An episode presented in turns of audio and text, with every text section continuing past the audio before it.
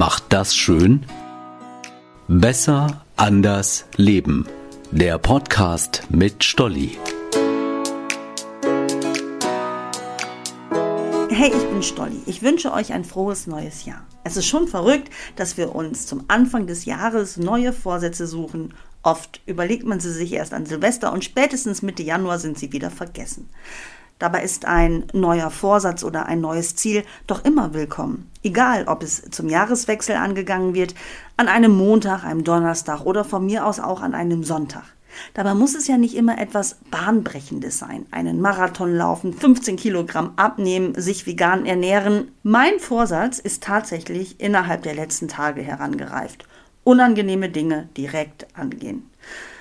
Ich hatte die letzten Tage frei. Naja, eigentlich brauchte ich die Zeit, um mich um Versicherungen und all den Kram zu kümmern, den ein neuer Job so mit sich bringt. Drei Tage habe ich mir dafür freigenommen. So viel vorweg. Ich hasse Papierkram, das Abheften von Unterlagen und Versicherungen jeglicher Art. In echt, überhaupt nicht meins. So, Tag 1. Ich möchte euch nicht langweilen, nur ganz kurz. Ich habe zu Weihnachten ein tolles Buch geschenkt bekommen. Ehe ich mich versah, lag ich auf dem Sofa, habe den Duft des tollen Weihnachtsbaums genossen und dabei gelesen. Abends hatte ich ein latent schlechtes Gewissen, weil ich nichts Produktives geschafft habe. Aber an dem Abend noch alles raussuchen, einscannen und so fand ich dann auch ein bisschen übertrieben und telefonisch erreichen konnte ich da auch niemanden mehr. Tag 2. Eine Freundin hatte sich kurz für einen Kaffee angemeldet. Jetzt, wo ich schon mal frei habe, warum nicht? Und was soll ich sagen? Es war toll. Die Zeit verflog, ganz klar, das müssen wir ganz schnell, ganz bald wiederholen. Abends wurde es dann aber auch wieder nichts mit dem Papierkram und dem klärenden Telefonat. Okay, machst du morgen. Das Doofe, jetzt ist nur noch dieser Tag übrig. Und was ist, wenn mein Gesprächspartner gar nicht da ist, wenn ich nicht alle Unterlagen zusammenbekomme? Irgendwie wollte mir da schon wieder jemand reinquatschen und mich vom Machen abhalten. Auf dem Weg zur Kaffeemaschine habe ich es aber dann doch geschafft, den Telefonhörer abzunehmen und meinen Gesprächspartner anzurufen. Und tada, er war da.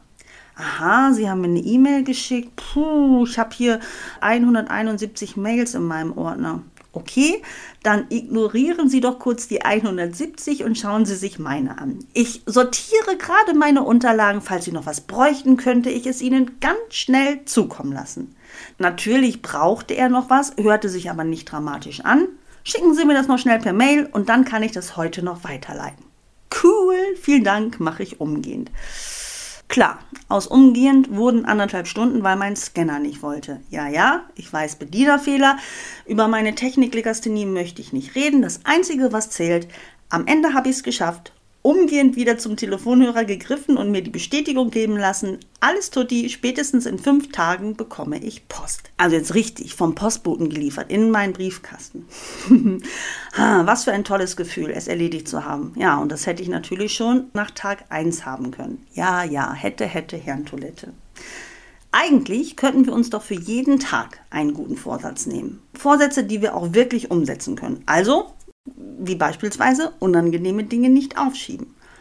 Oder einen Tag lang nicht meckern, einer Freundin eine Blume schenken, ein Gedicht auswendig lernen, mit dem Trinken aufhören, ein Bier trinken, einen Liebesbrief schreiben, ein bisschen Schabernack treiben, gute Laune haben, sich nicht so ernst nehmen, ein Rad schlagen, alleine einen Urlaub planen, aus Gänseblümchen einen Blumenkranz binden, Roller fahren, Karaoke singen.